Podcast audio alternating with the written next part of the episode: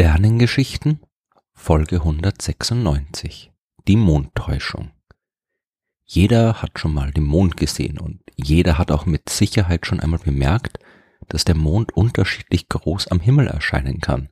Mal steht er groß am Horizont, leuchtet dramatisch gelb, orange, rot und sieht so groß aus, dass man oft regelrecht überrascht von der Erscheinung ist. Und dann ist er wieder vergleichsweise klein und weiß strahlend hoch oben am Himmel zu sehen. Ändert jetzt der Mond tatsächlich seine Größe und seine Farbe? Ja und nein. Die Sache mit der Farbe, die ist leicht erklärt. Der Grund, warum der Mond mal weiß und mal rot-orange leuchtet, der ist in den Eigenschaften unserer Atmosphäre zu finden. Steht der Mond knapp über dem Horizont, muss sein Licht nahe am Erdboden durch die dichten Bereiche der Lufthülle unserer Erde zu unseren Augen gelangen. Von hoch oben am Himmel muss das Mondlicht dagegen einen kürzeren Weg durch die dünneren Luftschichten zurücklegen. Die Luftmoleküle, die streuen jetzt das Licht, und zwar den blauen Anteil stärker als den roten Anteil. Das blaue Licht wird in alle Richtungen abgelenkt und nur der rötliche Teil gelangt bis zu unseren Augen. Je mehr Luft das Licht durchqueren muss, desto stärker ist der Effekt. Das ist der Grund, warum zum Beispiel auch die Sonne bei Sonnenauf- und Untergang rötlich erscheint. Und genau aus diesem gleichen Grund ist auch der Mond eher rötlich, wenn er in der Nähe des Horizonts steht. Und er ist äh, weiß, wenn wir ihn hoch am Himmel sehen können. Die Sache mit der Größe ist dagegen ein bisschen komplizierter. Man könnte ja vermuten, dass der Mond seine Größe tatsächlich verändert beziehungsweise seine scheinbare Größe, denn der Mond selbst bleibt natürlich immer so groß, wie er ist und ändert seinen Durchmesser von 3476 Kilometern nicht. Sein Abstand zur Erde verändert sich allerdings, da seine Umlaufbahn um unseren Planeten nicht exakt kreisförmig ist. Am erdnächsten Punkt seiner Bahn beträgt der Abstand 363.300 Kilometer, am erdfernsten sind es 405.500 Kilometer. Die scheinbare Größe des Mondes von der Erde aus gesehen kann sich daher um etwa zehn Prozent ändern, was wir aber nicht wahrnehmen, weil uns der Vergleich fehlt. Wenn man zwei Fotos vergleicht, eines vom nahen und eines vom fernen Mond, dann sieht man den Unterschied schon, aber da wir am Himmel ja immer nur einen Mond sehen können, merken wir die geringe Änderung der scheinbaren Größe nicht. Und diese Änderung wäre auch viel zu klein, um den dramatischen Unterschied im Erscheinungsbild des Mondes zu erklären, um den es uns hier geht. Dass der Mond in der Nähe des Horizonts viel größer erscheint als hoch oben am Himmel, das hat man schon in der Antike bemerkt und nach Erklärungen gesucht. Der Astronom Ptolemäus zum Beispiel hat vermutet, vor fast 2000 Jahren schon, dass die Atmosphäre der Erde das Erscheinungsbild des Mondes irgendwie vergrößern würde. Diese Erklärung kann man auch heute oft noch hören. Die Lichtstrahlen des Mondes würden von der Lufthülle der Erde irgendwie abgelenkt oder gebrochen und deswegen würde er mal größer und mal kleiner aussehen. Die Atmosphäre, die kann die Lichtstrahlen tatsächlich ablenken und die Form eines Himmelskörpers verzerren, aber man kann sich auch leicht ausrechnen, dass dieser Effekt nicht ausreicht, um das Phänomen der veränderlichen Mondgröße zu erklären. Und noch leichter kann man das demonstrieren. Wenn man eine Fotografie des scheinbar riesigen Mondes macht, dann sieht er auf dem fertigen Bild auf einmal wieder ganz winzig aus. Das veränderliche Erscheinungsbild des Mondes ist also kein reales Naturphänomen, sondern eine optische Täuschung.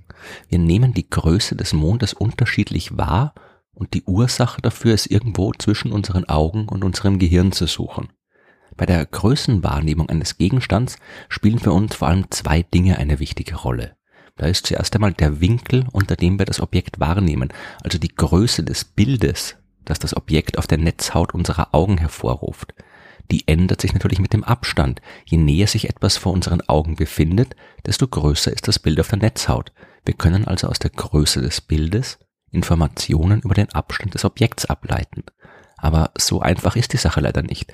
Wir konstruieren das Bild eines Objekts in unserem Gehirn nicht allein aus dem Bild auf der Netzhaut, sondern verwenden dazu auch unbewusst das, was wir über dessen Entfernung zu wissen glauben. Wir haben die Erfahrung gemacht, dass ein gleich großes Objekt unterschiedlich große Bilder auf der Netzhaut hervorruft, je nachdem, ob es weit entfernt oder sehr nahe ist. Wenn wir diese Entfernung jetzt aber unbewusst falsch einschätzen, dann unterliegen wir einer sogenannten Wahrnehmungstäuschung und kommen zu einer falschen Vorstellung der realen Größe eines Objekts.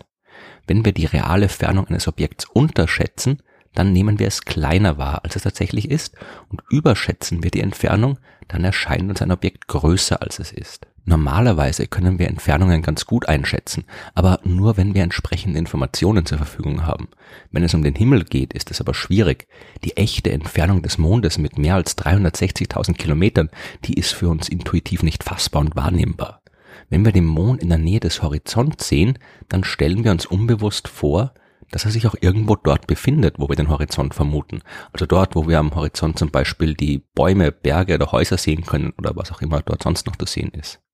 Diese ganzen Objekte, die sich entlang der Sichtlinie zwischen uns und dem Mond befinden, die geben uns Tiefeninformation, mit der wir die Entfernung einschätzen können oder zumindest denken, wir könnten es. Steht der Mond dagegen hoch oben am Himmel, dann haben wir dort nichts, was uns dabei helfen könnte, die Entfernung einzuschätzen. Uns fehlen die tiefen Informationen. Das führt zu einem verzerrten Bild der Realität. Mangels Informationen zur Einschätzung der Entfernung stellen wir uns den Abstand bis zum Mond über unseren Köpfen kürzer vor als den Abstand zum Mond am Horizont. Im ersten Fall unterschätzen wir die Entfernung, im zweiten Fall überschätzen wir sie und das Gehirn konstruiert daraus zwei unterschiedlich große Erscheinungsbilder des Mondes. So ganz perfekt ist diese Erklärung allerdings nicht. Der Mond erscheint uns auch unterschiedlich groß, wenn wir ihn vom Meer oder mitten aus der Wüste heraus betrachten, wo es so gut wie keine Vergleichsobjekte gibt, egal in welche Richtung man schaut. Vielleicht spielen daher auch die Funktionsweise unserer Augen und der Ablauf der visuellen Datenverarbeitung eine Rolle.